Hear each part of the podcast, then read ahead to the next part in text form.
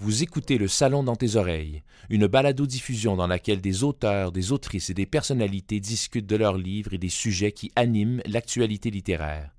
Les enregistrements ont été faits lors du dernier Salon du Livre de Montréal.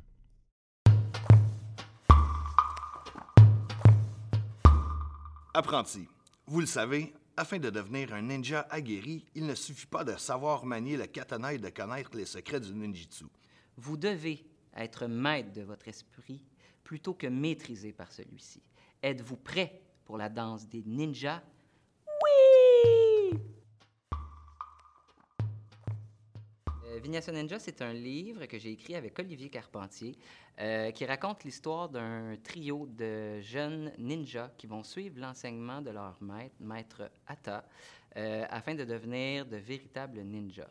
Euh, afin de mieux contrôler leurs émotions, leurs sentiments et leur concentration, Maître Atta va les initier à une danse secrète, un flow de yoga. Euh, pour ceux qui ne savent pas, un flow, c'est un enchaînement de positions de yoga.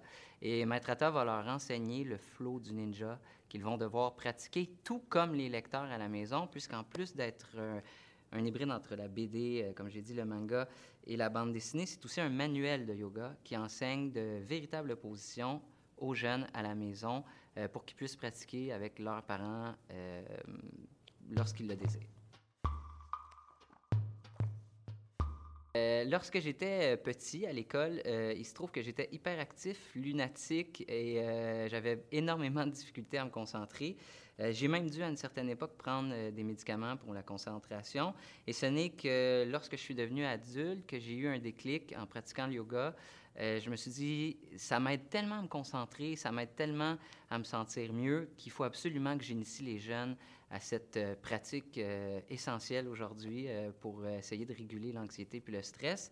Et ça m'est venu tout seul, j'ai inventé le flow du ninja. et comme je ne suis capable que de dessiner des Monsieur Je me suis tourné vers un des plus grands illustrateurs du Québec, Monsieur Olivier Carpentier, qui m'a aidé à illustrer les positions et euh, à concocter un petit flow pour euh, les jeunes à l'école ou à la maison afin qu'ils puissent mieux se concentrer.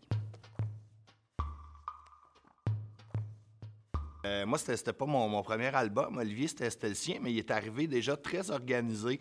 Euh, il, avait son scénario, il y avait une maquette, il savait vraiment là où est-ce qu'il euh, voulait s'en aller. Je pense que ça, faisait longtemps qu'il cogitait le projet. Donc, à ce niveau-là, ça, a bien été. Moi, j'avais aussi plus d'expérience. Donc, des fois, au niveau de la, composition, du découpage de l'histoire, ben, je pouvais amener mon, point de vue, mes arguments. Puis, en général, il était il était pris en considération.